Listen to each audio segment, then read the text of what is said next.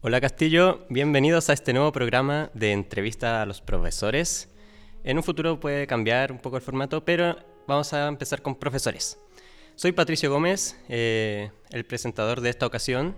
Eh, yo haré las entrevistas en otras ocasiones. Esta vez voy a dejar a mis a dos compañeros que se van a presentar, o los voy a presentar enseguida. Pero primero les quiero eh, mencionar de qué va a constar este, este programa. Como bien ya dije, vamos a hacer entrevistas a profesores. Vamos a conocer su lado más personal, el lado que no conoce la gente en el castillo, que tal vez tengamos distintas concepciones sobre distintos profesores. Y va a ser esta la oportunidad de cercanía con ellos. Así que, sin alargar más el tema, eh, los dejo con Tito Olivares y con Mariana Tabernini, que serán los entrevistadores de esta ocasión. Eh, muchas gracias, Pato. Eh, hola a todos, a todas. Yo soy Mariana Tabernini, ya me habrán escuchado en el programa conceptual que se grabó hace un tiempo, hace unos días. Eh, y bien, para introducir, primero y más que nada, darle las gracias al profesor por, por, compartir, por la invitación, por aceptar esta invitación del primer entrevistado en esta ocasión de, esta, de esta, entrevista. Así que, para empezar, quisiéramos hacer un repaso por toda su vida académica eh, para contextualizar, para dar a conocer un poco al profesor.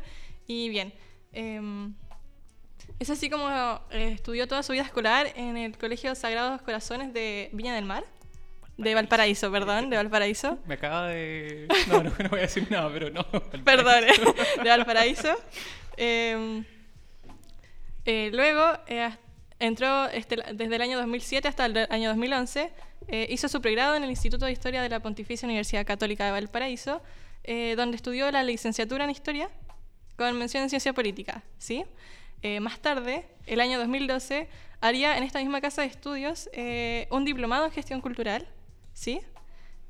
para ya luego desarrollarse en el exterior, en la Universidad de Barcelona específicamente, donde realizó un, un posgrado en Gestión y Políticas Culturales desde el año 2012 hasta el año 2013.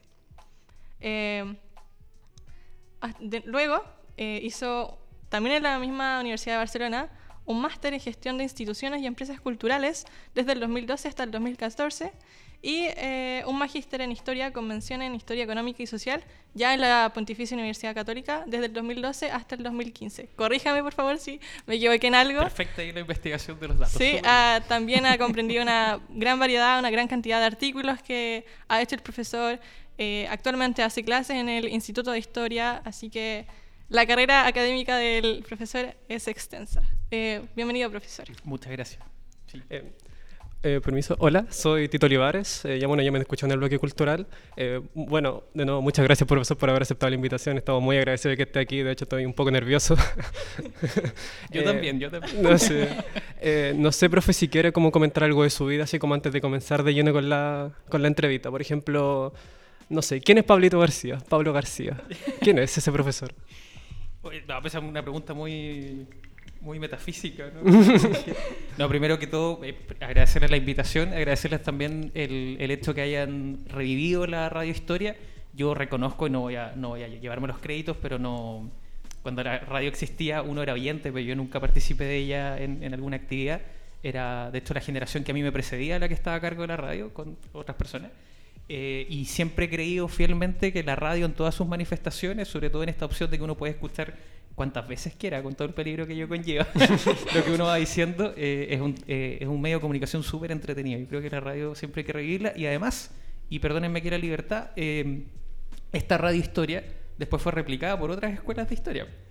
y que hasta el día de hoy la mantienen, bueno, no sé en verdad, hasta hace unos años atrás, prepandemia al menos, todavía seguían vivos. Entonces es interesante cómo este proyecto que, que se gestó acá eh, tuvo repercusiones súper interesantes en otras universidades y qué bueno que lo, hayan revivido como espacio. Así que felicitarles primero que todo por eso. Eh, sobre lo otro, más allá de la broma, eh, claro, porque antiguamente el, colegio donde yo estudié era Valparaíso y Viña, después hubo una fusión de esos colegios y hoy en día está solo en Viña, entonces Valparaíso, en términos bien simples, ya no existe, ¿cierto? Entonces, como que esa es una fibra sensible en el tema, pero es un detalle solamente dentro de eso. Sí, no sé qué más puedo decir. Más Eh, allá de que se dieron cuenta que llevo muchos años acá y que no tengo ningún interés en irme de- del instituto, ¿verdad? Claro. Espero que sí sea. Qué, qué bueno. A ver, profesor, ¿alguna pregunta ya más, digamos, entrando como lo que es su vida, digamos? Eh, ¿Usted cómo se, se, se considera hoy en día cómo fue eh, durante su etapa escolar? O sea, ¿algún recuerdo memorable de la infancia, de la adolescencia? Uy. Po- po- po- porque siempre existe como esta, esta, digamos, concepción de que los profesores eran santas palomas, digamos, en el colegio un poco. po. Ah, no, no, no. O sea, ¿No? en el colegio yo creo que... Chuta, no sé. ¿cómo? lo que pasa es que yo creo que en, en los que tuvieron historia del arte conmigo lo tienen claro. Yo soy bastante practicante del catolicismo, por no utilizar la palabra pechoño o algo similar, ¿verdad? Eh, y, con, y a mucha honra. Entonces yo siempre fui muy, muy participante. de- en mi colegio había pastoral. eh, siempre fui como bien ícono en ese tipo de actividades. Y traté de llevar una vida igual similar después en la universidad.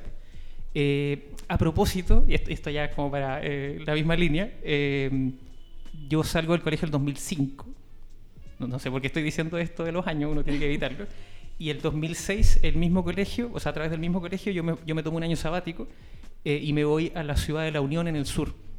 Y ahí eh, no, me fui por la congregación de los Sagrados Corazones a hacer misiones. Entonces estuve todo el año viviendo en, en La Unión, que en ese minuto la congregación tenía presencia ahí, eh, viviendo con religiosos y además eh, hacíamos hartas actividades pastoral en el campo, teníamos pastoral eh, carcelaria, por ejemplo, eh, como que ese era el, el tema. Entonces, además, a mí siempre me gusta contar esto más allá del tema de que, de que creo que es un programa súper interesante que hasta el día de hoy está vigente. Eh, yo volví con todas las ganas de ser profesor de historia y de cambiar la educación y de cambiar el mundo, ojalá. Eh, que es algo que uno mantiene siempre en su esencia, Claro, pero que inevitablemente, claro, pero que inevitablemente en el camino se va dando cuenta que las cosas cambian. Y en la universidad, insisto, traté de mantener esa identidad, después uno se va, se va consumiendo por el estudio, por lo que hay que leer, por lo que hay que estudiar, eh, pero lo pasé muy bien, yo siento que lo pasé muy bien en mi época escolar y en, el- en la universidad, y en la universidad también lo pasé muy bien, así que no tengo nada que discutir sobre eso, con todo lo que ello conlleva. Profe, una pregunta en torno a eso. Eh, ¿Por qué profesor de historia? O sea, ¿por qué primero la pedagogía y después por qué en historia? O quizás cuál fue como el punto de inflexión que usted dijo, ya, quiero ser profesor y quiero ser profesor de historia y más específicamente quiero ser profesor de historia del arte. Vamos, vamos a contar varias cosas. Primero, yo me acuerdo, yo eh, tuve una inquietud humanista bien temprana, entonces siempre, esto siempre suena como que uno fuera el gran intelectual y no es para nada en esa línea, pero, pero éramos buenos para leer. eh, después, cuando uno elegía esta típica división escolar entre humanista, científico, etcétera, yo me fui al humanista, como que siempre había un interés por lo humanista, pero yo no tenía tan claro qué era lo que quería. Sí tenía claro dos cosas. Primero, que no quería estudiar Derecho, bajo ningún motivo, que es algo que siempre suelen Claro. incentivar. Y lo segundo, que no, no veía la pedagogía como, ni la pedagogía ni la enseñanza como un camino a seguir. Como que estaba, pero o sea, dentro de las muchas posibilidades, pero, pero no era eso. Y me acuerdo perfectamente, y aquí me van, me van a funar inmediatamente, me acuerdo que en tercero medio se hizo una, había una feria escolar que se hacía, entiendo que ya no existe como tal, una feria vocacional, perdón, que se hacía como por los distintos colegios de Valparaíso Claro. y Viña, y, el, y ese año fue justo en mi colegio. Y me acuerdo de haber entrado porque uno tenía como que rellenar estos típicos formularios, inscribirse en charlas, qué sé yo, y me inscribí, aquí cuidado, me inscribí en historia en la Universidad de Playante. Y entonces fui a una charla de historia en la Universidad de Playante. Y yo dije, esto es. Eh, no, no, no tengo una explicación propiamente tal, pero encontré que era muy entretenida la historia y reconozco que me gustó mucho esa universidad. Eh, además, yo eh, nací y me crié en Playanta, entonces la UPLA siempre estaba ahí permanente porque uno iba a las bibliotecas, qué sé yo, entonces me parecía como súper natural que fuese finalmente la UPLA. Eh, y de ahí de tercero medio que tuve muy claro que quería estudiar historia y entendía eventualmente que la historia era solo la pedagogía, entonces por ahí va. Por otro lado, también uno ahí, pues, por temas de amistad y cercanía, eh, tuve muy buenas profesoras de historia de esta universidad, exalumnas de esta universidad y también de otras, eh, y como que todo, insisto, todo como que calzó muy bien y era como historia. Y el 2005 eh, yo vine al eh, Día Vocacional Puertas Abiertas, que para que calculemos los años, el profesor Aceituno era el que hacía el recorrido por el castillo. yo me acuerdo perfectamente de eso. Y el profesor Bueno Cuere era quien nos recibió. Y ahí yo entendí que era la católica el, el camino. Y bueno, después di la PCU que se llamaba en esos años, ya no se llama así. Y, y terminé entrando acá. No sé si hay un tema vocacional ahí de por medio, pero al menos el interés. O sea, a nivel, digamos... O sea, a pesar de la vocación, se ve que hoy en día, bueno, es un profesor muy querido por toda la universidad, por todo el castillo en Ah, general. muchas gracias. O sea, al menos se le... O sea, us- us- usualmente a usted se le recuerda con mucho cariño dentro del castillo y eso se ve, bueno, por ejemplo, que antes se me salió sin querer decirle Pablito García. No, pero ya, ya, le, ya leí por ahí algunas publicaciones, así que no Ah, se preocupe. ya, disculpe. Así ven las páginas de confesiones de historia, claro, ahí. Ah, sí, sí, sí, siempre, En se, Instagram, en siempre se le trata con mucho cariño. Sí. Eh, ya, a ver. Pero perdón, yo quiero decir algo sobre eso. Sí. Eh, yo además tengo, he tenido la suerte en estos últimos cinco años ah, en esta universidad eh, de hacer un curso que yo creo que es muy querible por todos, que es Historia del Arte. Sí. Eh, entonces es muy fácil. es muy fácil que uno pueda resultar ahí como estimado por, por la temática, ¿verdad? Al margen de que ahora con el cambio de malla el curso también se reestructura, se mantienen varias, varios elementos de la esencia de eso y también sigue existiendo historia del arte después en tercero, ¿verdad? Entonces está es un curso amable. ¿A, a quién le puede caer mal la historia del arte? Claro, no, y aparte después esta historia del regional, que también en segundo año. Ah, bueno, verdad que tuvimos historia regional. bueno. Porque con ustedes tuve, tuve historia regional eh, virtual, pues, ¿no? Virtual, Sí, sí, virtual. Con todas las Historia del arte también, que- historia del arte Historia contemporáneo del arte también. también, toda la razón. pues. Sí, o sea, a pesar de que, digamos, se perdió esa, esa presencialidad, igualmente como que el, el curso queda, al menos en, ton- Sí, en nosotros. O sea, bueno, por ejemplo, yo mismo estoy haciendo, de- digamos, dentro de este radio, yo pertenezco al bloque cultural. Y fue por, digamos, influencia di- indirectamente el tema de mi amor, digamos, por el arte, arquitectura, todo lo que, todo lo que es ese ámbito. Ah, qué bueno, qué Sí. bueno. Me siento halagado, de verdad. Sí. bueno, eh, pasando con otras preguntas, María, quizás ya salirnos un poco de la vida académica como tal y ya entrar un poco en, en su vida personal. quizás como conocer los gustos, sus pasatiempos. quizás un momento de, de preguntas más ligeras ahora. Eh, ¿Podríamos comentarnos así como algún hobby que tenga fuera así como de la vida de los libros, del arte como tal? Soy, soy un fotógrafo muy frustrado, porque soy muy mal fotógrafo, pero me gusta mucho sacar fotos. Y, y bueno, en la medida de que pasa el tiempo uno puede ir comprándose mejores cámaras y cosas por el estilo, y como que en eso he invertido harto. Eh, te- tengo una hija que tiene dos años, entonces como que vivo sacándole fotos todos los días y cada cinco minutos, y, y a esta altura de estar aburrida, a su corta vida de estar aburrida ya de las fotos. Eso yo creo que es un ámbito, pero también está súper vinculado con, el tema artístico también, ¿verdad? finalmente yo creo que todas las personas que se dedican a la historia del arte son un poquito artistas frustrados y yo en eso me sumo sin ningún problema. Eh, ¿Qué más les puedo contar en ese sentido? Pues es como el, resto, el resto es inevitable, eh, está muy no estoy echando la culpa a nadie, pero está muy absorbido por ser papá. Eso es algo que es in- increíble el cambio de vida que uno tiene en ese sentido. Entonces como que ahí está todo, hoy en día al menos. ¿Tienes alguna música favorita, así como de casualidad? Yo escucho de todo, esa es la típica frase. De Sí, verdad que no, escucho sí. de todo, eh, pero, pero si hay un periodo que me gusta mucho, mucho, es el rock argentino de los 80. Pero muchísimo. Muy bueno. Eh, y encuentro además que eh, 80 y 90, ¿verdad? Porque se extiende como hasta el 95. Eh, y, y siento que es un periodo que marca mucho la pauta de lo que va a ser después la música eh, latinoamericana. Entonces creo que es muy entretenido también históricamente. Han salido hartos documentales y cosas en torno a eso que, que- que hace poco. Entonces es interesante también revisarlo por ahí.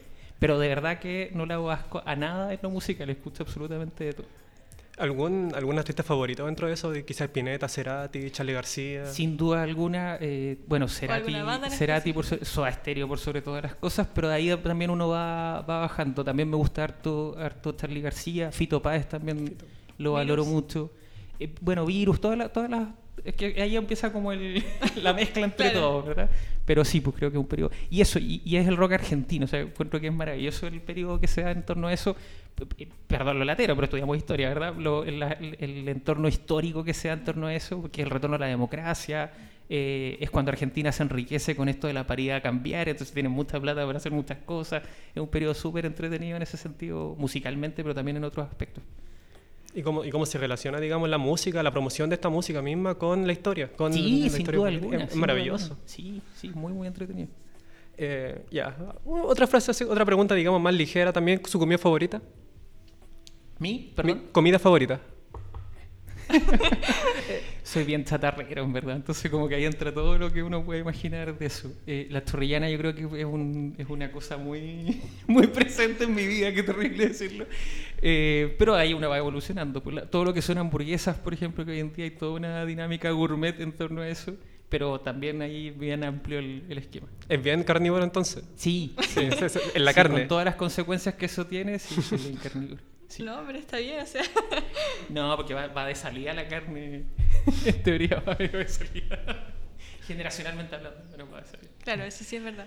Y en ese sentido, como el libro favorito, ya así de un plano más intelectual, un libro o un género en específico que, le guste más. Eh, eh, esto va a sonar también como súper engrandecido, pero, pero yo literatura suelo eh, leer como libros muy livianitos porque siento que uno ya en historia lee como lo que es lo importante. Entonces me acuerdo mucho de, eh, insisto, voy a decir algo muy, muy malo, o sea, hoy en día muy malo. Eh, yo, por ejemplo, leí El Mala Onda de Fuguet eh, cuando iba en tercero. Alberto Fuguet no les debe ni sonar, probablemente a esta altura, bueno. En, en... Ay, a ustedes suena malo, me diga que bueno. Eh, entonces, a mí me marcó mucho el Mala Onda porque es un, es un, es un libro hoy en día, insisto, uno lo mira con, como con la, con la mirada de sus treinta y tantos años y se da cuenta que es un libro bien liviano. Liviano, no estoy diciendo tonto ni nada por el estilo, pero liviano. Y que uno en su minuto se tomó como súper apesto como adolescente que jugaba un poquito ahí a... Yo nunca fui rebelde, pero probablemente me las daba un poco más en esa línea en torno a, a un libro como ese. Entonces, ese es un libro que me marca, pero es un libro súper simple. Eh, y el resto, no sé qué libro favorito puedo tener. Voy a pensar. Soy como Pero buenas a primeras, ese es un libro que a mí me marcó mucho, reitero, más allá de la profundidad o no que pueda tener. ¿Tiene, ¿Tiene algún libro así como, digamos, como de historia, de investigación que le haya marcado? O sea, por, por ejemplo, siempre en Ah. nuestra generación suena Bengston o suena Gombrich. Gombrich, Gombrich amado. Gombrich maravilloso. Eh, Porque Gombrich también, también a quién le puede caer mal Gombrich, pero un poco la misma dinámica. Eh, eh, si, es por, si es por historia, Arthur Danto, yo encuentro que, que- que generalmente lo vemos, pero muy, a la breve, muy brevemente, yo encuentro que es súper eh, revolucionario. Y, y esto también probablemente les di la lata en clases, pero eh, él fallece el 2012 y ahí recién como que se empezó a leer a Danto. Lo digo, por ejemplo, acá yo jamás tuvimos referencia a Arthur Danto, porque como era esta idea del fin de la historia del arte, del factor estético, bla, bla. entonces en cambio después de eso como que uno empezó a leerlo y es súper apasionante. Yo encuentro que es un historiador del arte que hay que leer más allá de la clase tal vez, pero hay que revisarlo de todas maneras. Perfecto. Profe, ahora, o sea, disculpe como la, un poco la regresión que voy a hacer en torno como a la conversación, pero la vida familiar, un poco. Sí. Eh, su, su- su pareja, su hija, ¿se, se conocieron en la universidad, por ejemplo? Sí, comenzamos a pololear. eh, éramos compañeros de curso, compañeros de generación. eh, empezamos a pololear a finales de segundo año de universidad. Y de ahí estamos juntos hasta el día de hoy. Pues llevamos 13 años juntos. Vamos a cumplir 14 horas a fin de año. Eh, así que yo también siempre les digo esto en broma, pero miren a sus compañeros y compañeras porque es muy probable que su, futuro, su futura pareja salga de ahí, ¿verdad? Eh, eso, ella, ella, bueno, ella sacó la licenciatura de la pedagogía en esa época, yo al final saqué solo la licenciatura, eh, y ella hoy en día es profesora de, de- hace clases en un colegio acá en Viña. Ella es una pedagoga que le disfruta mucho la pedagogía como tal, y le gusta mucho la vida escolar. Y eso respecto a... Polo- pololeamos nueve años. Sí, Harto. Harto, tie- harto tiempo.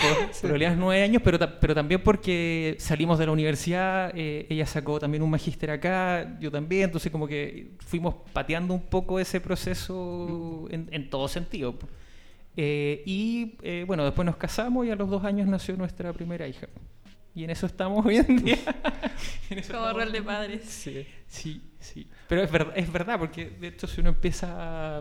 Bueno, pues ustedes van a ir entrevistando a los profesores, pero hay muchos que estamos casados con gente del instituto, ¿verdad? Sí, Sé, sé- cierto sé que el eso. profesor Iglesia también. Por ejemplo. ¿verdad? Y claro. eh, Pablo Donoso también, ¿no? Bueno, Sí. también, pues ven, ahí va- insisto, podemos ir nombrando ahí a un montón y todo, todo. Así que cuidado con, con sus decisiones. En todo caso, esta dinámica, digamos, como de vida familiar y vida académica, considerando que pertenecían, digamos, al misma, a la misma área, laboral, ¿cómo se fue dando? O sea, por ejemplo, el tema, o sea, usted comentaba ahora que siempre como que fue pateando el tema, por ejemplo, del matrimonio, por, digamos, el tema de sacar magíster, el tema de sacar, básicamente todo lo que fue posgrado. Eh, do- hubo, o sea, ¿cómo fue el equilibrio entre buscar eso? Yo creo que, eh, que es algo súper potente en cualquier pareja porque hay que estar de acuerdo en el proyecto que se busca gestar. Entonces nosotros entendíamos que probablemente ustedes también van a tener la misma necesidad que terminando el pregrado hay que tratar de hacer algún tipo de posgrado en la línea que uno quiera. Eh, ella se fue por la educación, yo me quedé acá en la historia eh, y entonces entendíamos que había que sacar ese posgrado que son al menos dos años, en nuestros casos fue terminando siendo tres con las tesis. Eh, y entonces ya empezaban a pasar los años, ¿verdad? Y iban pasando, iban pasando y pasando los años finalmente. No, pero eso, en el fondo estar de acuerdo en que Pero reitero, yo creo que esta conversación la tuvimos como incluso estando todavía en pregrado acá, que era como lo que iba a pasar después. No, o sea, siempre fue como un, un área de consenso, digamos, nunca Sí, hubo absolutamente. Ah, Sí, sí, ya, sí. perfecto. Qué bueno eso, en todo caso. Sí, no, es muy necesario. Si no hubiéramos estado de acuerdo, quién sabe qué hubiera pasado. Claro, así como compaginar la educación, o sea, el ámbito académico con romántico, entonces. Sí, claro. Sí. Ya, profesor, una preguntita un, tanto sensible quizás puede ser. Cuidado. Uh, ver, ¿qué, qué se viene ahora? Eh, eh, ¿Usted tuvo algún tipo de carrera política? Uh, Si se puede llamar carrera, le agradezco porque lo llamen carrera. Participación política. Sí, sí, sí. Creo que eh, esta es la típica eh, cuña cliché, pero yo creo que la política efectivamente puede ser eh, bien utilizada, como debe ser, por supuesto, eh, puede ser transformadora y por lo tanto creo que es importante, importante en dos sentidos, el- en el rol que tiene la política, muy desprestigiado hoy en día, eh, y también en la importancia que tiene la política como una vía real de generar cambios sociales, por ejemplo, que, que- que es algo relevante. Eh, sí, efectivamente participé de una agrupación política, vamos a decirlo así en general, eh, a la cual estimo mucho todavía, y dentro de esa agrupación política se me propuso ser candidato a concejal el año 2016. Eh, comprenderán que me fue súper bien en la elección, entonces me fue muy mal en la elección. Siempre los candidatos políticos dicen, no, no ganamos, pero fue un buen Claro. proceso, aprendimos muchas cosas. entonces, también voy a repetir todas esas cosas, pero no, me fue mal. Yo no, tengo, no tengo nada que decir. Ahora, dentro del contexto y, y más allá de tirarme al suelo, eh, considerando los recursos disponibles y cómo fue la campaña, igual uno queda relativamente contento. Ahora, lo que sí les puedo decir es que uno aprende muchísimo, eh, sobre todo cosas buenas. No me voy a meter eventualmente, no voy a decir que esto es malo y todo lo demás, pero, pero uno aprende mucho en, en campaña, porque además uno está mucho en la calle pues, y, y por lo tanto conoce mejor el territorio en el cual se mueve, eh, conoce a la gente, conoce a eh, distintas personas, ¿verdad? Eh, que tienen distintos roles sociales, etcétera, dirigentes, etcétera. Yo creo que es un ámbito súper entretenido. La política es muy entretenida. Estudiarla por un lado, que a eso nos dedicamos acá también, pero también vivirla en, en aspectos prácticos como eso. Yo creo que, que- yo creo que en ese sentido hay que lanzarse a la piscina también. Hay, que, hay que aprovechar también la instancia. Sí. Sí, sí, sí. Yo, yo recuerdo igualmente que usted comentó esa situación de la carrera política en una clase y a mí me dio por investigar. Y me acuerdo que vi- logré ver como los resultados de esa votación, si no me equivoco, y no Oh, sa- que y- lo investigó. Sí, lo investigué en, su- en su momento, en su momento, sí. Era, era inevitable. Estábamos en pandemia, creo. entonces Sí, estábamos en era- pandemia, entonces era más era fácil. Sí. Y está todo en el CERVEL además. Sí, no, sí, sí, sí, ahí lo vi de hecho. Pero usted sacó una cantidad considerable de votos, creo que salió como de hecho... No, pero, el- es pero porcentualmente es como el 2,5%, una cosa muy humilde. Pero, pero era considerable. Había- habían, a mi defensa habían como treinta y tantos candidatos, pero de todas maneras no. Era una, era una cantidad considerable igualmente. Ahora, voy a decir algo bien, bien patudo, pero a lo mismo. Yo creo que era un buen candidato. Yo creo que era un muy buen candidato. No. Me creo firmemente en mi, en mi proyecto político que no fue. Y después de eso, bueno, y, y ahí también a- eh, le vamos a echar la culpa a eso. Eso también fue una de las partes de, de dilatar, por ejemplo, el matrimonio. Eh, porque eso implicó un- no era que uno trabajara todos los días en eso, pero espacio libre que uno tenía lo terminaba ocupando en eso y eso fue, claro, está la campaña oficial de tres meses, pero en verdad uno se trabajó territorial un par de años antes. También iba de la mano con, con las cosas. ¿Y no le interesaba cómo volver a retomar ese camino por la política o ya lo desechó completamente luego de esa pérdida? Que... Yo, yo qui- quiero dejar bien claro, yo no me, yo no me voy al margen por haber perdido. pero, no, no, pero es, es mucho desgaste de tiempo. Es mucho desgaste de tiempo y yo efectivamente quería formar una familia y entonces el siguiente paso era ese. Entonces ya, Claro. ya, ya estábamos al borde de los 30 años, entonces a- que a mí, yo sé que esto es absolutamente libre todo el mundo de, de- de- de vivir sus momentos cuando corresponda, pero para mí era una edad ya suficiente. Claro. Y, y por eso, porque implica sacrificar mucho tiempo. Eso sí es algo que sí o sí pasa. Eh, entonces no me imagino hoy en día como dejando los fines de semana para eso en vez de estar con mi hija, por ejemplo. No, yo creo que no, no. Pero hablemos en 10 años más, qué sé yo. Veamos Claro, qué pasa en ser. el camino. O sea, se, se- se puede ser Pablo García presidente? Por supuesto, por supuesto. No, pero creo, pero insisto, yo creo que la, la actividad política es súper entretenida. Y también la actividad, la actividad partidaria también es súper entretenida. Sí, sí, yo, yo sé que está todo muy desprestigiado hoy en día, pero, pero es entretenido. Y, Pero la recomiendo totalmente. Sí, totalmente, totalmente. O sea, en la medida en que tengan juventud y por ende ganas y tiempo, yo creo que es algo que hay que vivir. Después hay que ver cómo eso se puede vivir en la adultez, que yo al menos no lo he podido encontrar todavía, pero, pero es entretenido, muy entretenido. Bueno, ahora volviendo un poco a preguntas ligeras. eh, Claro, como salir del lado más político. Sí, sí, sí, sí, porque ya era- no queremos tampoco hostigarlo en ese sentido. Claro. ¿Alguna, ¿Cuál es su película favorita? Esta igual es... sensible Uy. para algunos. Eh, yo siempre pienso, insisto, siempre pienso en mis instancias de juventud. Eh, eh, está la película Amores Perros de González, González Iñarritu eh, y encuentro que es una tremenda película. Y también coincide con el libro porque en el fondo es como tercero o cuarto medio que la, que la de haber Mm, visto claro. como más profundamente. Y es una película... Ahora, esa es una película favorita de verdad, pero mi película favorita por sobre todas las cosas, y tengo la respuesta para eso, es Todo sobre mi madre de Pedro Almodóvar. Esa es una película que yo veo, veo como cada tres meses, cada seis meses. Necesito volver a verla. Eh, y claro, después ya, eh, eh, dándomelas como más de adulto, eh, encuentro que el cine de Almodóvar, que lo descubrí grande, eh, es, un, es un cine muy, muy interesante. Y esa película además es muy, es muy entretenida. Y actualmente como que sigue en esa dinámica de ver películas o encontrarse como con nuevo género o algo así, o bueno, entiendo que quizá también por el tema de tener el- la vida familiar quizá... No, porque un poco después uno, como que... eh, o sea, trato de verlas, pues, pero no, pero no, no, no soy tan bueno para ver películas como otras personas. Me Remite a gustaba esa ir al película cine. de confort, es como la que Sí, mencionaste. sí, sí, sí, sí. Además que hoy en día estoy muy metido con, con otro tipo de películas, entonces infantiles y cosas Ah, por- Entonces como que uno no deja de ver, deja de ver Encanto, eh, ¿cuál es la otra? Eh, hay otra película por estos días que vimos. Pinocho salió por estos días Ah, de. Disney. Sí. No Pinocho la, la pescó poco mi hija, pero Encanto tenemos que verla de vez en cuando.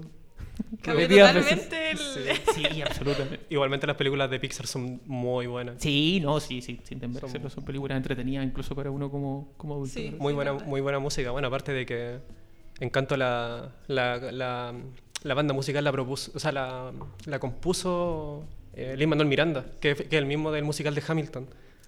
Si, si tuviera que ver un musical, profesor, Hamilton es maravilloso. Habla sobre Alexander Hamilton, primer secretario del Tesoro de los Estados Unidos. Muy bueno.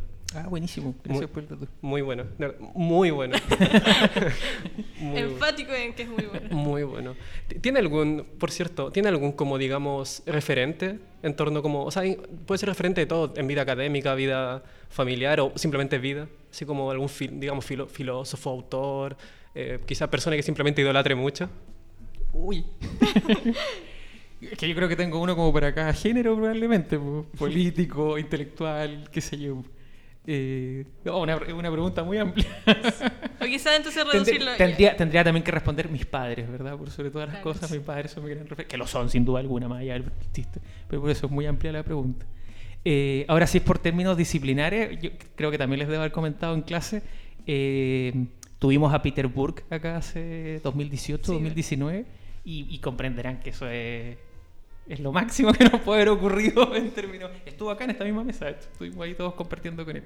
Eh, entonces por ahí va probablemente un poco la lectura. Más allá que uno había leído, lo había leído en, en los distintos cursos, eh, hoy en día en términos de, de vinculados a cursos de historia cultural, uno como que vuelve a retomarlo, pero obvio que como que sube el, el hecho de que uno lo conozca, como que sube el nivel inmediatamente del interés por la lectura, ¿cierto? No, no, no estoy respondiendo a la pregunta, pero, No, pero para sí. como, como referente en algún ámbito, sí. En, tor- en torno a eso, por ejemplo, a la, a la- o sea, quizás tomándolo solamente de un punto, pero la relación con sus padres o con su familia, ¿tiene hermanos? Sí, yo soy el, el conchito, como dice el mundo. Eh, tengo un hermano de, que, que tiene nueve años más que yo y una hermana que tiene ocho años más que yo. Y después aparecí yo. Entonces siempre fui bien cabro chico mimado y todo lo que ustedes quieran, sí, sí, siempre en esa línea. Y, y bueno, eh, eventualmente la relación con ella siempre fue como más de, de padres que de, que de hermanos, hasta el día de hoy. Eh, de hecho, también es curioso esto, yo, yo vivo en el mismo edificio de mi hermano, en el departamento de arriba de él. Entonces todavía hay una lectura ahí muy paternal en torno a eso. Pero, pero, pero sí, una buena relación eh, hasta el día de hoy. Vivimos todos relativamente cerca, entonces nos vemos harto. Claro. Por ahí juega. ¿Y alguno todo. tuvo como influencia en usted a partir del lado como humanista? ¿Ellos lo llevaron a sus papás mismos? Yo ¿Que siempre- hayan dado como el gusto por la historia? Sí, eh, mi, mi, mi madre es dueña de casa, mi papá es del área de la salud. eh, y, y sin embargo él siempre se dedicó a hacer clases en, en, una en otra universidad de, de acá de la región eh, y yo siempre, y esto lo digo más allá del cliché, lo digo muy en serio, eh, yo siempre lo vi disfrutando mucho cómo él preparaba sus clases, cómo después estaba corrigiendo pruebas en la casa y encuentro que ese es un referente súper potente. Jugábamos de hecho como a las clases. Eh, yo de dientes y esas cosas nunca, nunca aprendí nada, pero él, él tenía ahí su, es dentista, eh, tenía una, unas maquetas y unos monos, unas diapositivas en esos años, diapositivas con proyector de diapositiva, pues, ¿verdad? Eh, y encuentro que era súper entretenido eso. Siempre lo vi disfrutando mucho las clases. Hoy en día está jubilado por lo demás, pero, pero siempre le gustó mucho eso. Igual hay una, supongo, influencia como indirecta en torno a la pedagogía, en torno como a esa como dinámica de preparación de clases que tenía con sí, su... yo creo que sí, Sí, yo creo que no, inevitable. yo creo que sí, lo digo muy, muy sinceramente. Sí, de verdad que lo creo que sí. ¿Su, su hermano a qué se dedican, por cierto? Mi hermana es trabajadora social y mi hermano es ingeniero. No, ninguno, ninguno siguió ninguna No, sí. Área bastante dispareja. Sí, sí, la verdad que sí. Mm, Ahora, habla- hablando directamente como de su área, quizás esta es una pregunta ya como, digamos, como más personal, quizás como una pregunta que muchos han, se han comentado quizás. ¿Cuál es su obra artística favorita? Uh. yo yo eh, eh, tuve la oportunidad de viajar por primera vez a Europa el 2013 cuando fui a estudiar. Eh, y, lo y lo primero que quería era llegar a Madrid y conocer el Museo del Prado. Y entonces, que esto probablemente mucha gente que, que ha conocido el museo va, va a manifestar lo mismo, es bien interesante cuando uno llega al segundo nivel y se encuentra con las meninas de, de Velázquez, ¿verdad? Pero yo lo que más disfruté por sobre todas las cosas es la resurrección del Greco, que está en el mismo museo. Eh, que probablemente la vimos en clase. Sí, sí, me estoy acordando de todas las Encuentro- obras que... Encuentro que eso me impactó muchísimo ver la obra y me quedé pegado mucho rato viéndola. Sí, encuentro que es una tremenda obra por la, por la perdón, la, la lata, pero hay que repasar contenido siempre. Eh, la, la mezcla, la paleta de colores, cómo se ven los efectos del manierismo en la, en la obra misma, encuentro que es magnífico. De verdad que ahí me quedé pegado mucho, mucho rato. Y de igual manera se comparte como ese gusto, por ejemplo, con un movimiento, con el artista favorito. No necesariamente. ¿No? No, no. De hecho, el manierismo es como el único que, que me llama la atención en lo personal, ¿verdad? Sí. Sí, si es por elegir un movimiento artístico, tendría que elegir el barroco. Sí. Barroco. Oh, sí. Que probablemente también recordarán. No, sí. A mí igual me gusta mucho el barroco. Me gusta. barroco es mi- de mi La favorito. sobrecarga siempre Sí. entretenida, ¿verdad? Mejor El que sobria que falte. Entonces, claro. ¿Y alguna obra así como más bien arquitectónica, por ejemplo? Eh... Chuta, es que hay uno estudia como hartas cosas, pues, pero Sí. eh, de arquitectura moderna en, en Milán están eh, dos edificios que son gemelos, uno es un poco más alto que el otro, que es el Bosco Verticale. Ya. Si después lo quieren buscar, eso no lo vimos en clase. Eh, no me acuerdo quién es el arquitecto, pero está vivo por lo demás. Es un edificio lleno de árboles, muy, muy entretenido y también encuentro que es bien... Ahora, claro, porque uno podría citar como la arquitectura tradicional, la Sagrada Familia de Gaudí, qué sé yo. Claro. Pero no, me gusta más. ah, entonces eso se reconozco, me gusta más la arquitectura de vanguardia. La arquitectura actual creo que, que es un buen referente. Pese a todo. P- Pese a todo. Pese a todo. Ha- Hablando de arquitectura un poco, ¿cuál es, o sea, una, una opinión como más personal, digamos, como la arquitectura ya como contemporánea? ¿Qué opina, por ejemplo, de esto, ya- ya- o sea, los típicos edificios como, digamos, caja de fósforo? O s- Bueno, yo recuerdo. Es que aquí, aquí repasamos. confundido, lo vimos, Lo- ¿cierto? sí, lo repasamos en po. clase. Sí, ponerte contemporáneo, uno Sí. termina metiéndose en arquitectura y Sí. termina llegando a esto. sí. Eh, es que eh, se acordarán también por ahí que en el Renacimiento se habla de la casuística de la arquitectura eh, y, y de la necesidad que tiene el constructor, arquitecto de, de pensar lo que está haciendo porque la arquitectura va a permanecer en teoría para siempre, ¿verdad?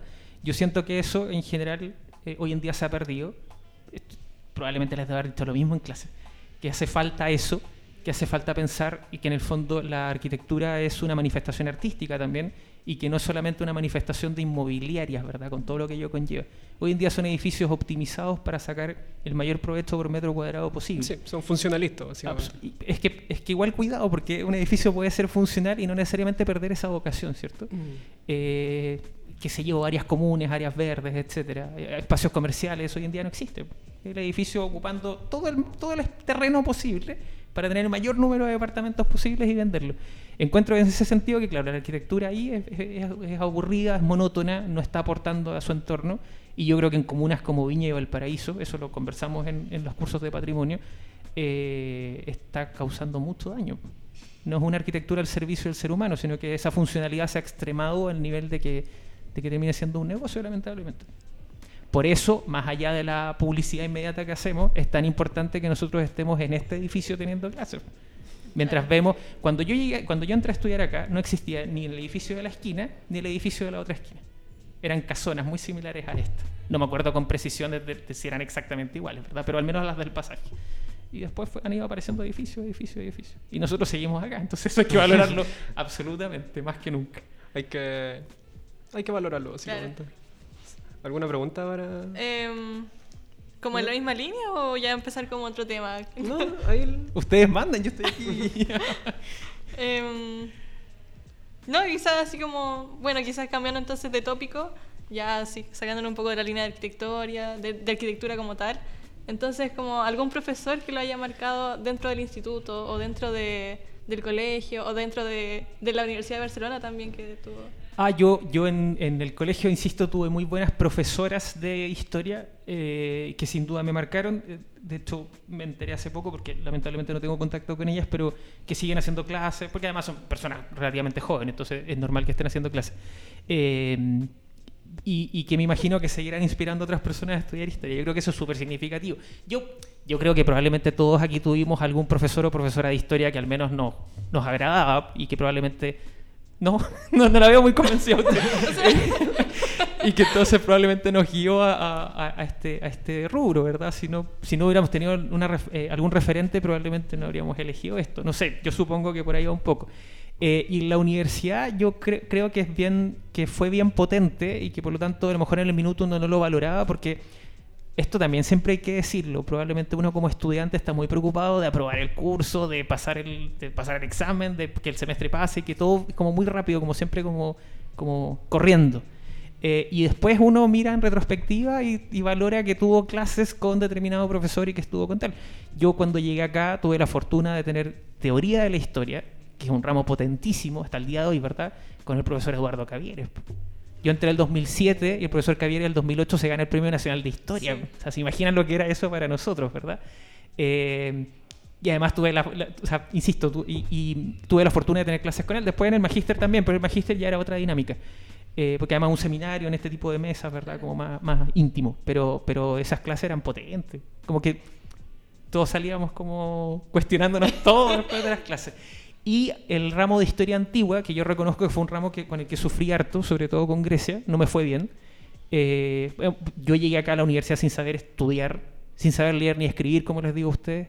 Yo lo fui aprendiendo a puros dramas en el camino, ¿verdad? Pero creo que lo aprendí finalmente. Eh, y tuve historia antigua con el profesor Raúl Bonocuore, que también encuentro que es eh, eh, que, que yo siento ahí que no valoré historia antigua, pero después tuve otras instancias con él y, y creo que también es, es muy potente. Y de ahí uno puede empezar a nombrar. Eh, eh, es interesante ver también la evolución de los de los que ahora probablemente para ustedes son grandes, pero que para mí eran jóvenes. eh, desde el profesor Iglesias, el profesor Molina, el, el propio eh, profesor Aceituno, eh, que fue mi ayudante, pero ahora es profesor. Entonces como que todos van, van avanzando en su trayecto. Yo creo que eso es, yo creo que eso es algo súper destacable del instituto, más allá de lo publicitario que pueda sonar, que como es pequeño, nos conocemos todos y por lo tanto se gesta una relación súper interesante acá. Eh, y entonces, más allá si uno tuvo clases o no con un profesor, en más de alguna ocasión puede que uno termine conversando con ese profesor o profesora, y entonces se genera una dinámica súper entretenida. Yo creo que eso de verdad hay que valorarlo mucho. Eh, yo hago clase en otras universidades y eso no se da. Eh, entonces creo que eso es algo que hay que aprovechar y que además uno después cuando sale, eh, reitero, sobre todo cuando lamentablemente los profesores fallecen o ocurre alguna otra situación, eh, uno como que lo valora mucho más. Bueno, muy humano eso, ¿cierto? De ver las cosas cuando ya es un poco tarde, pero es interesante esa, esa dinámica que sea. Pueblo chico, infierno grande, es cierto, sobre todo entre los estudiantes, pero también tiene una ventaja muy grande en torno a, a que todos nos conocemos. Bueno, esta, esta misma instancia se puede, Sin se puede ver alguna. reflejada eso. Sí, sin duda. El hecho de que alguna. estemos hablando, el hecho de que básicamente se, se esté dando una, una, una instancia de, digamos, de radio, de comunidad, en donde po- podamos cono- conocerlo a usted, maravilloso, básicamente. No, absolutamente. Y eso de que nos encontremos en los pasillos, que nos saludemos, que, nos conver- que sí. conversemos alguna cosa, también yo creo que es algo que es muy de acá, muy de este instituto y que es algo que hay que mantener en el tiempo, sobre todo hoy en día que todo es como tan impersonal, ¿verdad? Y todo tan rápido, como que uno. Claro. También, pues, todo muy rápido. Sí, pero a- acá vivimos una vida más lenta y eso es agradable. Sí, Sí, sí. efectivamente. Profesor, usted tocó un tema que a mí me llamó mucho la atención y que ahora se me vino una pregunta. ¿Cómo, o sea, su vida académica, o sea, en torno como a la universidad, así como su paso como estudiante? ¿Cómo fue? O sea, se- la pregunta así como ya de oro, ¿se echó algún drama? No, no me eché ningún No. ramo, pero, pero sí estuve al filo en más de una ocasión. Eh, o sea, de hecho, da lo mismo. Eh, me acuerdo de haber aprobado, por ejemplo, Grecia con un 4,0. Y, y, y, además, en esa época, esos exámenes duraban todo el día, pero realmente todo el día. Eh, y yo de haber dado examen, no sé, a las 6 de la tarde. Y el examen de haber empezado a las 9 de la mañana. Eran con almuerzo esos exámenes, pues la comisión se iba a almorzar y volvía después de cierta hora porque eran así de largo. Eh, y ahí sufrí, yo me acuerdo de haber sufrido mucho, así como con, con mis compañeros eventualmente. Eh, pero el resto no, no, y no, pues no reprobé ninguna asignatura. No sé, o sea, obvio que eso es bueno, eh, pero, pero también significó que yo con Grecia me puse al día después cuando empecé a hacer clases de historia del arte porque tuve que empezar a leer todo de nuevo, pues, ¿verdad? Eh, y eso es una responsabilidad como estudiante. en el fondo como que no aprendí lo que tenía que aprender probablemente sí. eh, y eso está mal. Y eso es un llamado para todos. Advertencia. Que es importante aprobar los ramos sin duda alguna, pero también es muy importante aprender de los ramos en el camino. Sí. Perfecto. Profesor, ahora una pregunta quizá. Es que, que algo que me llama mucho la atención en verdad. Eh, usted tuvo, bueno, yo, yo bueno, Core, diversos profesores. ¿Qué se siente trabajar con ellos ahora así como al lado? Eh, digamos como, o sea, no, al como cambiar la relación de alumno-profesor sí. a profesor-profesor, eso. Sí, digamos como al mismo nivel, o sea, a mí yo quería loco, la verdad. Sí. Es súper extraño. Son todos muy amables, reitero, hay un sentido de comunidad muy potente y lo digo de verdad, muy auténticamente, pero también es súper extraño. Sí, sí, yo, por ejemplo, mi primera experiencia en ese sentido fue cuando comencé a coordinar el Diplomado en Historia del Arte, programa que el próximo año cumple 10 años y eh, que es todo un hito en la dinámica y que además es un programa bastante... Eh, siempre recibimos muy buenas opiniones del programa, más allá de, de que yo lo coordiné. eh, pero, por ejemplo, claro, ahí yo, coordinador, por en el fondo como doy la fecha, tenía, en esa época teníamos clases presenciales, ahora el programa es virtual, pero como que la sala funcione, todas esas cosas, y recibir al mismo profesor Bonocore, al profesor Marín, eh, a la profesora Virginia, etcétera, obvio que es extraño, porque uno igual, que tampoco hay tanta diferencia de años, pero la hay, y hay que marcarlo, la hay. Yo soy muy joven. eh, eh, igual es, es, raro porque uno igual es un cabro chico que en el fondo comienza ahí, pero yo creo que eso, eso debe pasar en todos los espacios laborales probablemente. Ahora la diferencia es que, claro, uno fue alumno y ahora en el fondo eh, está un poco más cerca de, de ser similar a ellos, ¿verdad? Eh, pero es entretenido, o sea, es entretenido porque además uno también va viendo la evolución de las personas, como también ellos van viendo la evolución de uno, de que uno entró acá por primera vez a que ahora está en, en una posición distinta, pues, ¿verdad? Es entretenido. Pero es extraño, insisto, al menos al principio. Curioso. Curioso, la verdad. Sí, mucho, sí. muchísimo. Eh, a ver, profesor, de ahora en adelante, bueno, ya dijo que usted es bastante joven, yo lo veo bastante joven. Muy joven. Sí. No voy a remarcar todas las veces que sean necesarias. Sí. O sea, es necesario marcarlo porque y igual se de contar los años, o sea, salió en el 2005 de clase. No. sí. eh, ¿Usted qué proyecciones tiene para el futuro? Porque, o sea, o sea, al menos yo lo que considero es que usted, digamos, para su edad absolutamente exitosa, la verdad, yo a su edad con una familia ya hecha, con trabajando, digamos, entre, si no me trabaja en tres universidades, ¿no? Sí. En tres universidades, sé que trabaja en la, bueno, aquí la Católica, la Playa Ancha y la Santa María, ¿no? Sí. Otra pregunta, ¿qué hace, ¿qué hace la Santa María exactamente? es, una, es, una, gran pregunta, es una gran pregunta. Eh, hago clases, eh, oye, es súper entretenida la Santa María como institucionalmente, pero también la, la, clase que me toca hacer a mí. Eventualmente cuando, cuando uno escucha los pasillos que tienen física, no sé qué, yo digo, ¿qué, qué es eso? No sé nada. Siempre se ríen de mí porque cuando saco las, los promedios, las notas, no me equivoco, por supuesto, pero siempre como que tengo necesito una calculadora y un Excel y todo, y yo así como sacando todo mental. En la, la, Santa María tiene eh, taller, eh, porque está el Departamento de Estudios Humanísticos, pero también está, eh, yo hago un ramo directamente a los ingenieros civiles industriales. Ellos tienen tres talleres que están pensados, se los cuento en términos bien simples, para el desarrollo de habilidades blandas, y uno de ellos tiene que ver con comunicación. Y entonces yo hago como una especie de historia de la comunicación, para no entrar en detalles porque los voy a probablemente aburrir, pero sí. eso es lo que hago con ellos. Entonces, de hecho, ese curso lo hago yo con una actriz la actriz les enseña a comunicarse gestualmente y yo hago la parte más bien teórica del curso. No sé, súper loco el curso. Sí, no sé, muy loco. curioso, curioso. Súper curioso, sí. Pero, pero de verdad que una, ha sido una experiencia muy entretenida. También ya llevo hartos años ahí, entonces ha sido... ¿Y en la UPLA también enseña historia del arte? O... En la UPLA sí, la UPLA tuvo un cambio de malla el 2013, 2014, por ahí. Y el 2015 eh, llegué ahí por distintas circunstancias y, y, se hace un curso de historia del arte, claro. Tienen ellos eh, historia del arte un semestre y el otro semestre es un curso de patrimonio. Y ahí, y ahí he estado yo metido por suerte y espero seguir en todos lados para siempre también en torno a eso. Claro, porque uno igual... Eh, eh, en buen chileno pitutea en, eso, en esos otros espacios, ¿verdad? Son horas de clase y son además buenas instituciones, entonces igual entre, pero entretenía la diversidad de estudiantes en general. Es indiscutible que todos los estudiantes de todas las universidades son distintos. Sí. Entonces, para bien eventualmente, pero eso también es entretenido. al, al menos yo lo disfruto harto.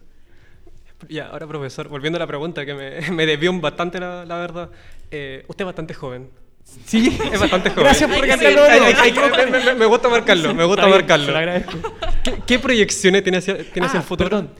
Eh, ¿Qué proyecciones tengo hacia el futuro? Chuta. Pero quizás Ni yo lo en- tengo en tan sea, digamos académico, familiar, quizá, no sé, tiene planeado una familia más grande. O quizás Tema- como tema sensible. Tema sensible, tema sensible. No, no eh, yo entiendo que en lo académico yo tengo pendiente hacer un doctorado, porque yo soy, yo tengo magíster, pero no tengo doctorado, y esa es una, además esa es una, es un requisito eh, cada día más eh, importante en las universidades para eventualmente crecer en el desarrollo de una carrera académica.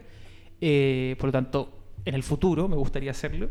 Eh, y eso como desde lo académico. Eh, en lo familiar mm, no lo sabemos todavía. no sé cómo- Usted- Está por verse. Está por verse, sí, pues está por verse.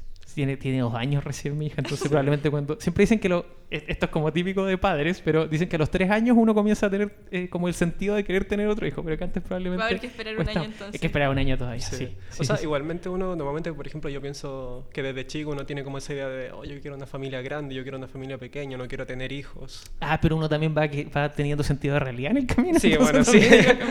No, eh, entonces no persistió esa, esas ilusiones.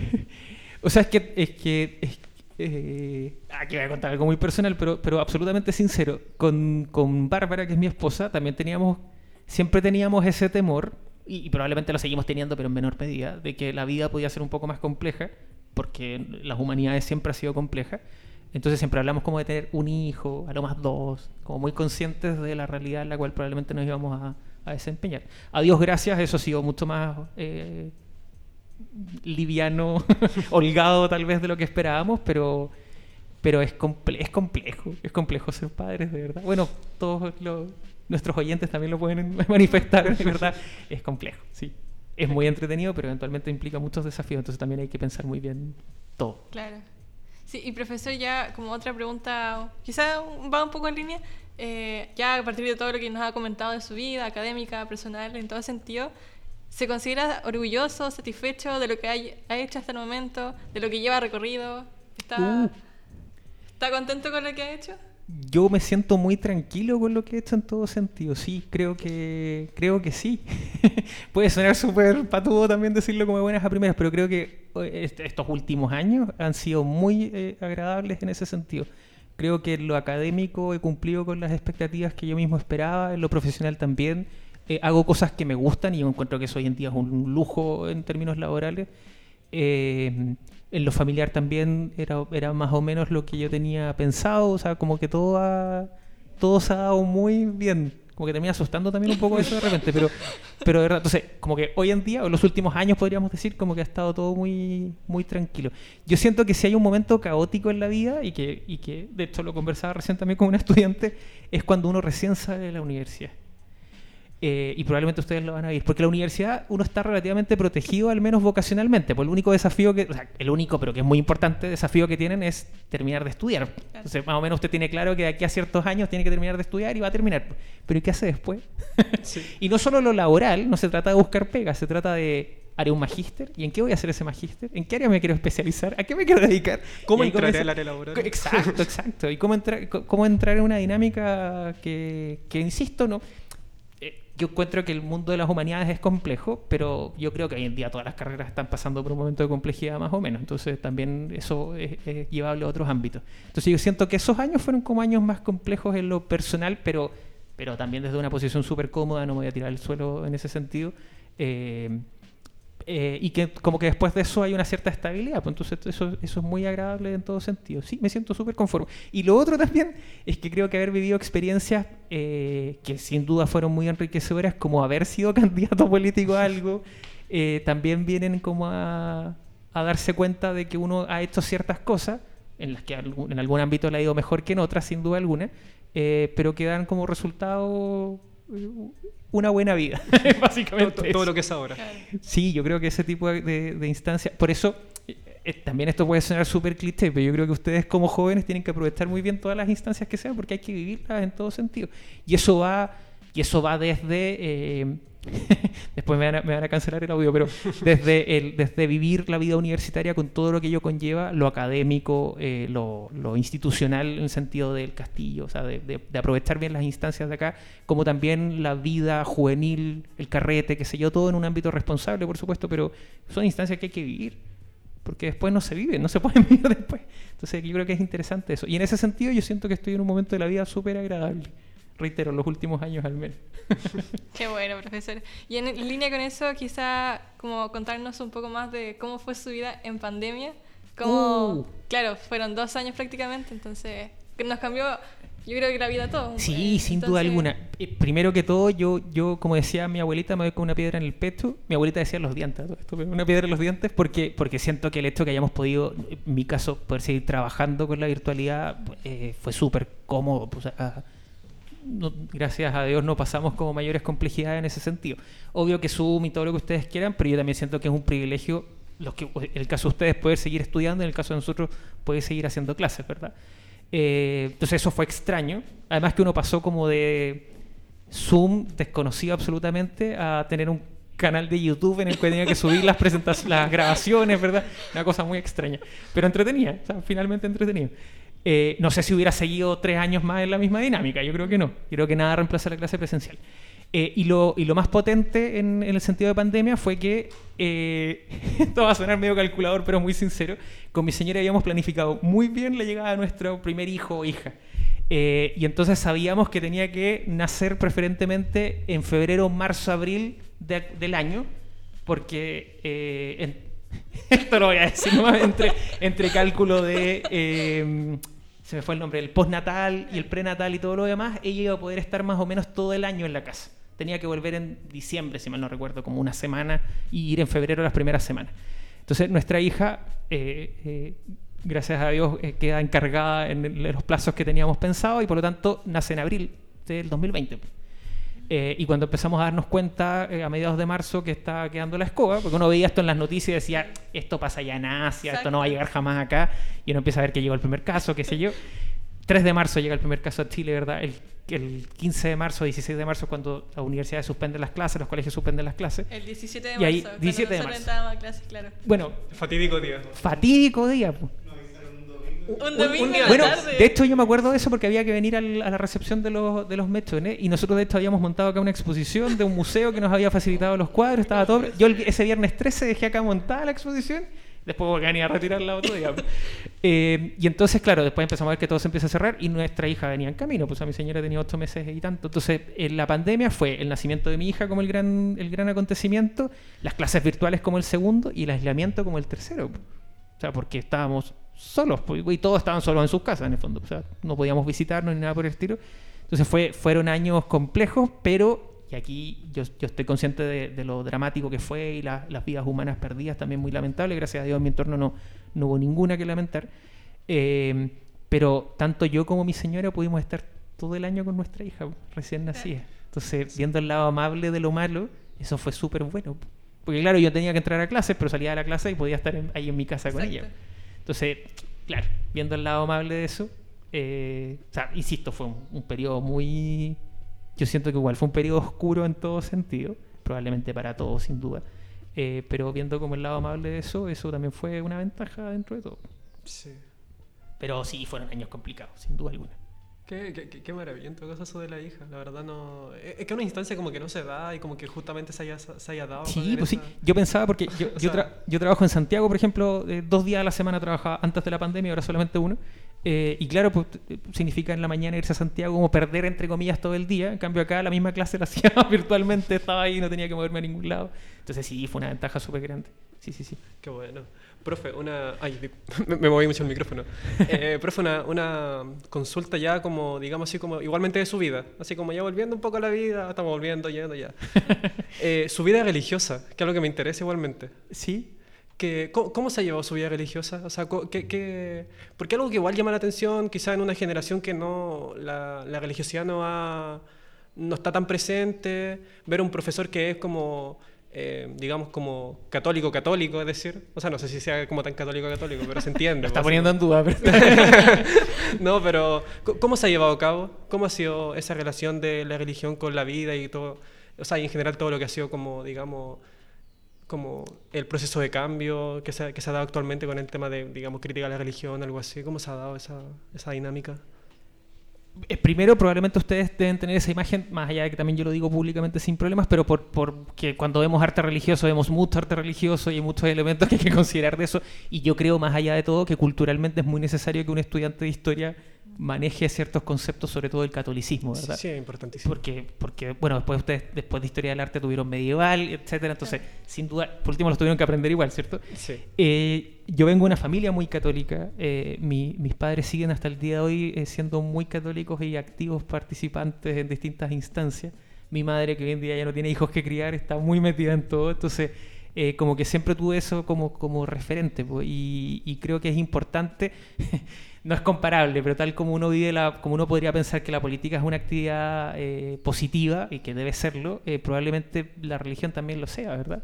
Tanto en sentidos de, mm, eh, como de concepción de mundo, como también la práctica de la religión misma. Yo siempre le tiro broma, sobre todo a una muy buena amiga que es agnóstica.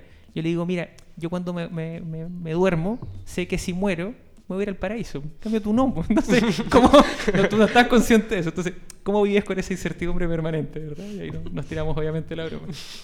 Puede, puede, ir un poco también por eso, ¿cierto? Ciertos convencimientos que uno tiene, ciertos, eh, bien digo, convencimientos de dogmas que uno tiene en el fondo para la tranquilidad de la vida. Es muy importante para la vida espiritual, básicamente. Sí, eh, sí, yo creo que una de las tantas dimensiones que el ser humano tiene que, tiene que siempre eh, tratar de trabajar, sí, muy importante. Sí, muy buena. Eh, profesor, ya quizás para ir cerrando el programa, mm. ¿sí? ¿Te parece? Yo creo que sí, no, no quitarle quizás más tiempo al profesor. Eh, le tengo una pregunta ya para quizás los lo oyentes, quizás para nosotros en general, y mostrando también sus convicciones, que es ¿por qué hay que estudiar historia? Uh. la importancia de estudiar historia. La importancia de estudiar, es que, eh, o sea, esa respuesta uno siempre la puede responder en el sentido de que es muy importante saber de historia, ¿verdad? Eh, pero eventualmente eso requiere, en este caso, estudiarla y, dedicarle cuatro o cinco años, dependiendo o más, dependiendo de cada persona, a los años que uno quiera estudiarla. Yo, yo siento también que entré a estudiar historia un poco entendiendo el dinamismo que tiene eh, nuestra carrera. Eh, y por ahí va un poco mi llamado, porque no, no sabría probablemente no sabría convencer a alguien de que estudie historia si es que no siente como el interés por el área, ¿verdad? Eh, perdón el comentario que voy a hacer, pero uno puede de repente decirle a ciertos jóvenes, estudia tal carrera porque te vas a hacer millonario y con eso probablemente tratar de convencerlo o convencerla, ¿verdad? En el caso de la historia, no. Pues entonces, eh, no porque no vayamos a ser millonarios necesariamente, pero, pero, porque es otra la lectura. Eh, yo creo que, yo creo que la, la, historia es probablemente la humanidad más dinámica de las que tenemos hoy en día y eso lo hace particularmente entretenido. Si usted quiere dedicarse el día de mañana a los museos, puede hacerlo desde la historia. Si se quiere dedicar a la política, puede hacerlo desde la historia. Si se quiere dedicar al turismo, puede hacerlo desde la historia. Eventualmente, si se quiere dedicar también a la investigación histórica, sin duda, y a la enseñanza de la historia, también bienvenido sea. Pero eh, hay muchos espacios en los cuales podemos nosotros ir jugando. Y encuentro que eso es algo que a nivel de humanidades y de carrera, no todas las carreras lo pueden ofrecer. Eh, y que tiene que ver entonces con que si usted se aburre de un ámbito, puede irse a otro dentro de la misma historia. Entonces de repente a lo mejor no tiene ni siquiera que sentir tanto la vocación propiamente tal, pero sí pensar un poco en qué, a, qué, quisiera dedicarse el día de mañana. Y yo creo que entonces que, eh, sobre todo alguien que pueda no tener tan claro lo que quiere hacer con su día en el futuro, podrá entonces desde la historia pensar en, algún otro ámbito. Y además que yo creo, por eso yo vuelvo, vuelvo a la reflexión, eh, es muy potente lo que pasa cuando uno recién termina la carrera, porque son demasiadas las posibilidades. Más allá que siempre lo económico, y, el, pero hay becas, qué sé yo, siempre hay ámbitos en ese sentido. Eh, pero son demasiadas las posibilidades que un estudiante de historia tiene para dedicarse a diversas cosas el día de mañana y, eso también es medio complejo, que es un ámbito muy amplio. Yo creo en ese sentido que, es muy fácil enamorarse de la historia y que por lo tanto, eh, voy a decir algo muy cliché, todo el mundo debería estudiar historia. Y yo creo que eso se ve mucho. Nosotros acá en, los, programas de, formación continua, de posgrado, se ve mucho, ¿verdad? Eh, médicos que vienen a estudiar historia del arte, eh, abogados que vienen a estudiar historia política, que en el fondo es muy necesario. Y además lo que yo también siempre les decía, uno siempre tiene temas de conversación y puede ahí siempre inventar cosas. Claro. ¿verdad? Siempre es bienvenido por ese lado. Las puertas entonces son muchas, quedan abiertas para muchos temas, muchos Pero de verdad, claro. de verdad lo son, o sea, más allá del cliché, de verdad que, que- así que piensen bien a qué, qué quieren hacer ustedes con sus vidas el día de mañana. Sí, ya el próximo año es la tesis, por lo menos Claro, para los de licenciatura. sí, así que muchas gracias, profesor, por, por esta instancia, por el tiempo, por esta entrevista que tuvo hartas preguntas personales, académicas. así que más que nada agradecerle la- el tiempo y no sé, algunas palabras que quieras decir, Tito, antes de ya Eh, cerrar. No, igualmente agradecerle, de verdad, lo estoy muy agradecido de que haya aceptado esta instancia, de aceptar la entrevista, de que se haya dado esta instancia primero que todo, porque, insisto, que es un, un profesor que una- un- muchas veces uno lo ve como, digamos, como distante, quizás en nuestra universidad no tanto, porque, bueno, siempre nos cruzamos entre los pasillos y demás, pero que esté aquí presente hablando con nosotros en una entrevista que se va básicamente a divulgar entre todo el estudiantado, esperemos. Igual es maravilloso, eh, no, no- no se da siempre, no se da siempre y no en todas las carreras ni en todas las universidades. Entonces, de verdad, decirle muchas gracias por aceptar esta instancia. Yo también les agradezco la invitación, les agradezco también que se les haya ocurrido esta instancia, yo creo que va a ser muy provechosa para, para que nos conozcan un poco más. A quien le interese conocernos también a lo mejor ahí, ¿no? Eh, y, y reitero, creo que lo- la función de la radio es súper positiva, así que mucho éxito con todo lo que se viene por delante. Muchas Muchas gracias, gracias, profesor. profesor. Muchas gracias. Sí, yo creo que ya ahora dar las palabras para el espacio publicitario, eh, que nos sigan en nuestras redes, contamos con Spotify, contamos con YouTube, estamos en Apple Music Apple también. Music, muy bien. Nos estamos como Radio 396 para que nos sigan en nuestras redes, estamos en Instagram, ahí que estamos siempre subiendo fotos, nuestro encargado Vicente siempre está subiendo fotos, historias para que nos sigan en estas redes y que sea más dinámico, exacto como decía el profesor, que es una instancia, la radio, una instancia muy buena en que podamos, podamos como eh, conversar con los oyentes. eh, es una instancia que se da muy buena, así que por favor que nos sigan en nuestras redes y muchas gracias, profesor. Eh, yo creo que ya este es el cierre. Hasta tengan buen día, buena semana. Que espero que les haya gustado este, esta primera entrevista con el profesor Pablo García. Eh, muchas gracias. Igualmente, muchas gracias, profesor. Igualmente síganos en las redes sociales. Ya, ya, ya, De ya. todas maneras, sí, de todas Sí, maneras. sí. Así que eso, chicos. Muchas gracias. Para ir cerrando, buenos días, buenas tardes, buenas noches. Adiós. Chao, chao, que estén muy bien, muchas gracias por todo. Adiós.